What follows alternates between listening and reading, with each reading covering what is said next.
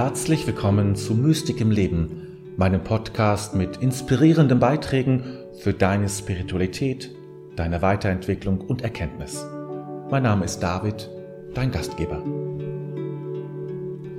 Beim Betrachten von Sportlern vor ihrem Wettkampf oder Spiel fällt oft ihre intensive Konzentration auf. Alles scheint auf einen einzigen Punkt fokussiert zu sein. Ablenkungen sind ausgeschaltet. Jetzt dreht sich alles nur um diese eine Sache. Diesen Sprung, diesen Kampf, nichts anderes zählt. Der Jubel der Zuschauer, das Gerede der Reporter, die Vorbereitung der Arena-Mitarbeiter, all das spielt jetzt keine Rolle mehr. Es existiert nur dieser eine Moment, nur dieser eine Pfad und nur dieses eine Ziel gilt es zu erreichen. Ein Sportler ist auf dieses Ziel ausgerichtet und setzt all seine Energie dafür ein. Von Sportler können wir für unser spirituelles Leben viel lernen. Etwas, das schon im Neuen Testament von Paulus aufgegriffen wurde. Jedoch sind wir oft eher auf Zerstreuung aus. Das ist verständlich, da 24-stündige Fokussierung für uns unmöglich ist. Dies ist vergleichbar mit unserem Sehvermögen. Manchmal zoomen wir nah heran, um uns auf Details zu konzentrieren, während wir in anderen Momenten den Blick schweifen lassen, weit, um das Gesamtbild zu erfassen. Doch neigen wir dazu, es mit der Zerstreuung zu übertreiben. Wir schalten das Radio oder den Fernseher an, während wir das Abendessen zubereiten. Wir blättern teilnahmslos in Magazinen herum, ohne nach etwas Bestimmtem zu suchen oder uns für etwas zu interessieren. Ein Buch liegt bereit, leitet uns aber nur zur Zerstreuung an. Wenn das Leben jedoch zur, Zerstreu zu, zur Zerstreuung wird, also selber zur Zerstreuung wird, ist dies ein Zeichen dafür, dass das eigene Ziel unklar ist. Klarheit über das eigene Ziel würde zwar immer noch Zerstreuung beinhalten, jedoch anders und wahrscheinlich weniger häufig. Wir verschwenden kostbare Lebenszeit und Energie mit Unterhaltung. Letztlich verhindert Zerstreuung, dass wir unserer Berufung nachgehen oder sie leben. Sie führt uns in die Sinnlosigkeit des Daseins. Zerstreuung führt auch dazu, dass wir die Achtsamkeit verlieren. Der zerstreute Zustand ist halbbewusst. Wir sind nicht wirklich im Schlafmodus, können immer wieder in den Modus des bewussten Lebens wechseln, wenn jemand mit uns spricht oder irgendeine Gefahr droht. Doch ohne Reiz nehmen wir unsere Umgebung nicht mehr wirklich richtig wahr. Am Ende fragen wir uns, welchen Film wir eigentlich gerade gesehen haben oder was wir eigentlich in der letzten Stunde getan haben. Es geht nicht darum, solche Zustände vollständig abzuschaffen. Bei Erholung denken wir oft an Zerstreuung, an Abstand von Fokussierung, die für unser Gehirn anstrengend ist und viel Energie erfordert. Wir brauchen auch ein Maß an Zerstreuung, das ist klar. Doch das eigentliche Problem liegt tiefer.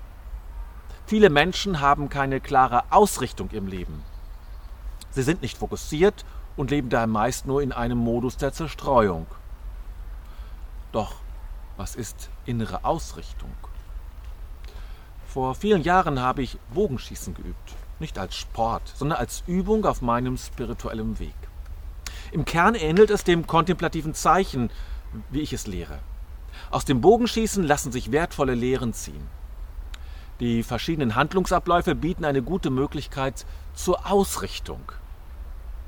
Beim Bogenschießen dreht sich alles um das Ziel, doch dieses zu treffen erfordert nicht nur Fokus auf das Ziel selbst, sondern auch auf die eigene Person. Wer nur das Ziel im Blick hat und völlig darauf fixiert ist, verliert die Verbindung zu sich selbst und verfehlt das Ziel. Die Verbindung zu sich selbst muss vorhanden sein, um das Ziel anzuvisieren. In dieser Spannung liegt die Ausrichtung des Menschen, deine Ausrichtung. Innere Ausrichtung bedeutet, ein Ziel oder einen Wert zu haben, für den man lebt und kämpft. Um dieses Ziel zu erreichen oder für diesen Wert zu kämpfen, ist Anspannung erforderlich. Sie ist, das, ist der Auslöser für Bewegung. Die Muskeln und innere, das innere Gefüge müssen angespannt sein. Diese Anspannung richtet alle innere Energien auf die Vollendung aus, während andere Ziele und Werte beiseite geschoben werden. Beim Spannen des Pfeils auf der Sehne und dem Anvisieren des Ziels kann man nicht gleichzeitig die Wolken am Himmel beobachten oder ans Abendessen denken. In diesem Moment zählt nur das Ziel und nichts anderes. Das mag jetzt simpel klingen, ist es aber nicht. Die meisten Schüsse verfehlen das Ziel, weil die Ausrichtung nicht ausreichend ist. Manche denken zu sehr darüber nach, wie sie das Ziel erreichen können. Andere sind zu sehr darauf fixiert, das Ziel zu treffen. Wieder andere vielleicht von Kopfschmerzen geplagt oder ja, tragen vielleicht unbequeme Schuhe, was ihre Fokussierung beeinträchtigt. Doch genug vom Bogenschießen, auch wenn es ein gutes Symbol und Ritual für innere Ausrichtung ist. Wie findest du deine innere Ausrichtung?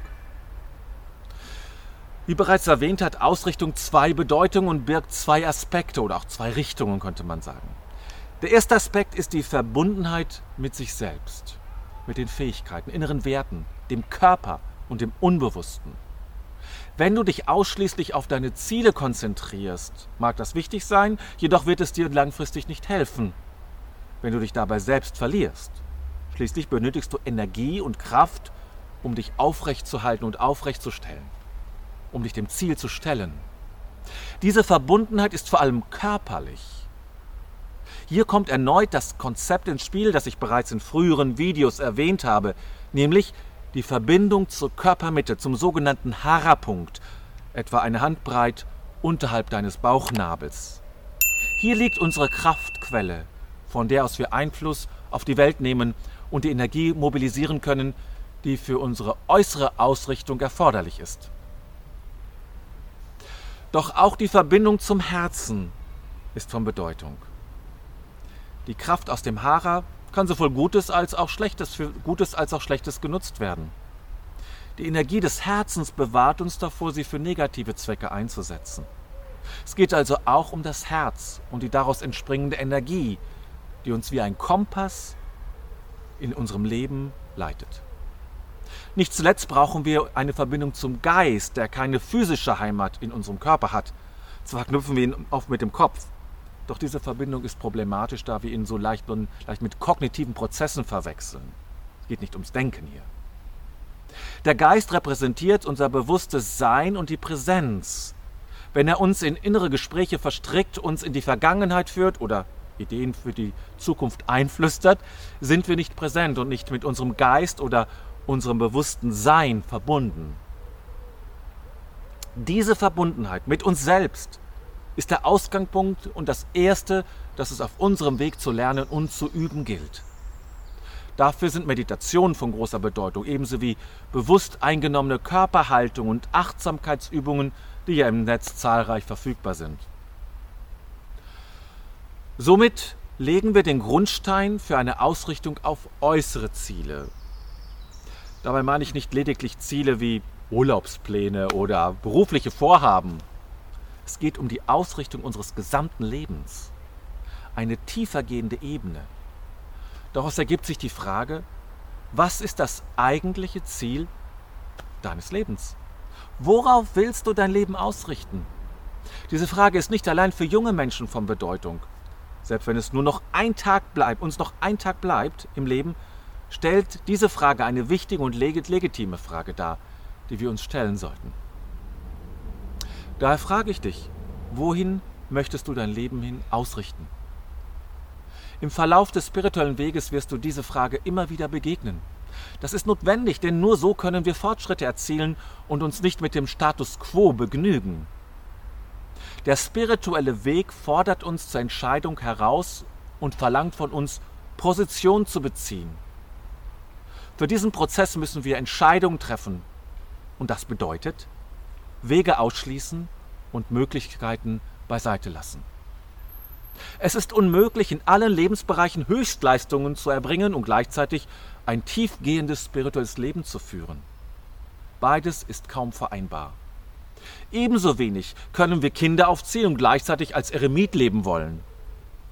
Entscheidungen und Verzicht sind unvermeidlich, denn der spirituelle Weg erfordert Verzicht, genauso wie das Leben selbst.